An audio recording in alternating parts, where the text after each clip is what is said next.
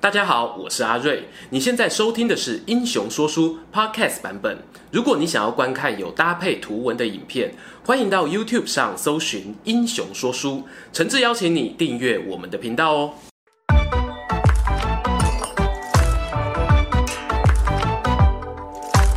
Hello，英雄说书的观众朋友，你们好，我是说书人阿瑞，替大家带来精彩的英雄故事。今天呢，我们要聊一个比较休闲的话题。大家知道的三国名人诸葛亮，他除了主修军事、政治，在这两个科目呢有杰出的表现之外，另外呢也复修了生活智慧王这一项技能，发明了很多有趣的道具，像是会咻咻咻发射的连弩之类的。而其中啊最让人津津乐道的，则莫过于是木牛流马这一项发明。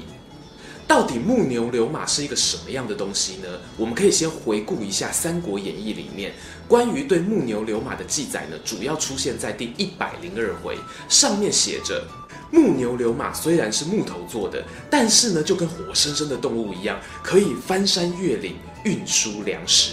而且啊，它不需要吃草，就能够日夜运转不停，几乎是一种永动机的概念。正所谓啊，又要马儿好，又要马儿不吃草。这么好的事情呢，别说当时蜀国的将领听了，心里十分惊讶。说书人我也很纳闷，这真的有可能吗？今天的英雄说书，我们就来聊聊木牛流马到底是什么东西。首先，我们来看看陈寿前辈他在《三国志》的《诸葛亮传》跟《后主传》里面是怎么记载的。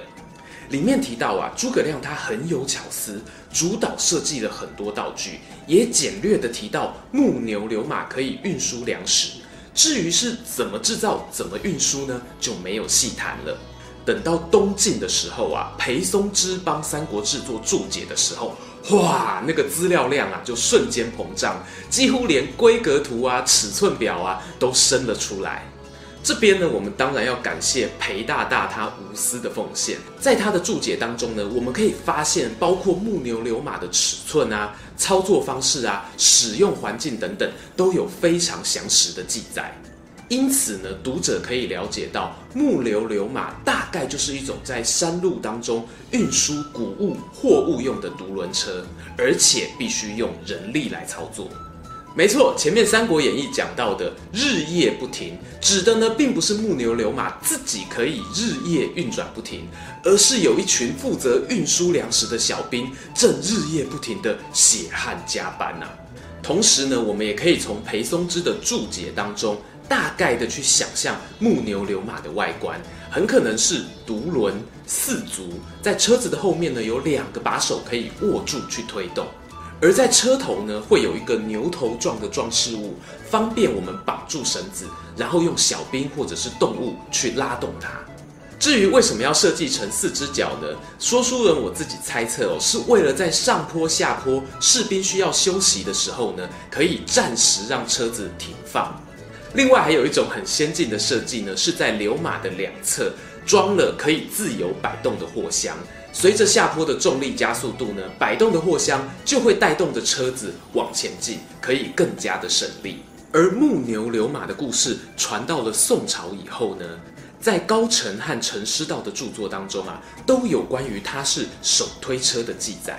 不过啊，大家也都听过“抢钱、抢粮、抢娘们”这句话。运输粮草的部队，在不安好心的盗匪或敌人眼中，看起来就像是肥美可口的羊肉大餐。不抢一下呢，简直是对不起自己啊！因此啊，当时在大宋王朝服务的杨允恭呢，他就跟宋真宗提出一个建议，把诸葛亮传下来的木牛流马这项科技加以改装，装上刀刃，增强进攻的抵抗力。如果遇到敌人来攻击的时候呢，那些小兵就可以把车子组合起来，变成一个木牛流马装甲，一起对抗敌人。上面这一段记载呢，其实说明了一件事情，就是宋朝时候的人们，他们是还有能力去制造木牛流马的，而且啊，还懂得使用氪金强化券，让这个道具呢变成抵抗力更强、防御率更高的木牛流马加十二。其实到此为止的木牛流马呢，听起来还没有那么魔幻哦，它就是一个以人力运输为主的工具。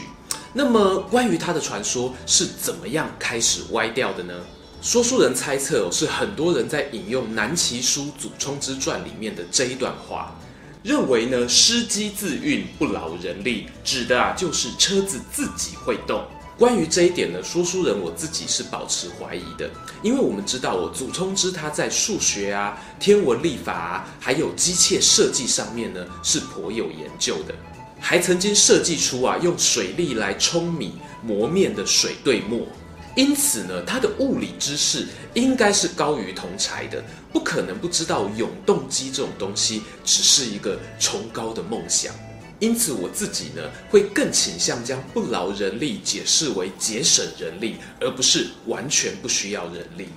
只是这么说起来啊，木牛流马好像就跟我们每个人家里面随处可见的手推车一样，没有差多少，变得不太稀奇了。话说回来。考证历史是一回事，享受故事呢，则是另外一回事。因此呢，我在跟家里面的小朋友聊到《三国演义》的故事时，通常会秉持圣诞老公公驾驶麋鹿雪橇的那种心情，跟他们一起分享传说中诸葛丞相的自动化木牛流马。至于剩下的那一些历史事实，就等小朋友长大之后再说吧。更何况，也许他们也没有想要那么快长大呢。好，今天的故事说到这边。如果喜欢这一则影片，欢迎订阅我们的频道，收看最新消息。已经订过的朋友，别忘了打开小铃铛，才不会错过精彩影片哦。想看更多有趣的文章，也欢迎到英雄故事粉丝团按赞加分享。这里是英雄说书，我们下次再见，拜拜。